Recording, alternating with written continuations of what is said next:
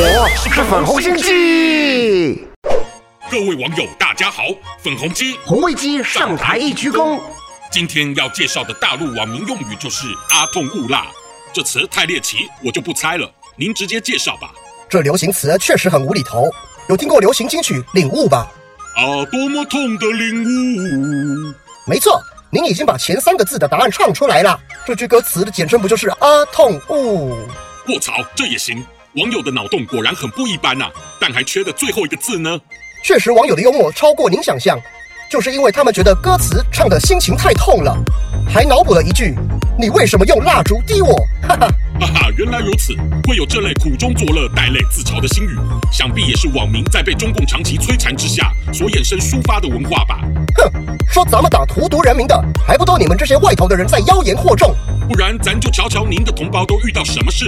有个民众在微博发文，诉说自己的母亲在接种国药疫苗后出现药物诱发性皮疹，结果不幸丧命。随即遭到微博的审查员指控该网友捏造故事，只为骗取流量。除了对您祖国会造成不利的影响，竟然还义正言辞地揭发这位造谣的网友已被查封账号，被警逮捕。而他的母亲根本还好端端活着，且正常上班中。那此人也太可恶了，连自己母亲的生死都敢拿来作为制造国家动乱的话题，判他个重刑也不为过啊！事情还没完，过两天后，那位心情经历阿痛误辣的网友申请了新的账号，公布了他母亲的死亡和火化证明。结果更惹得审查员搬出法律的威严，谴责其编造借口污蔑国家。审查员骂的对呀，我也不允许。那真相您猜怎么着？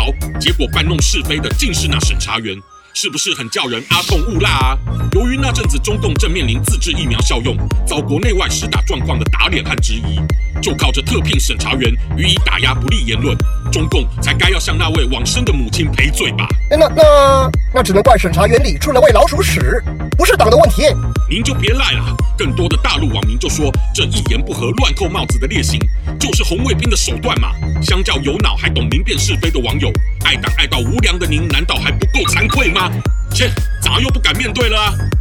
喜欢我粉红心机的话，快按下订阅并开启小铃铛，每次更新就让你看懂小粉红。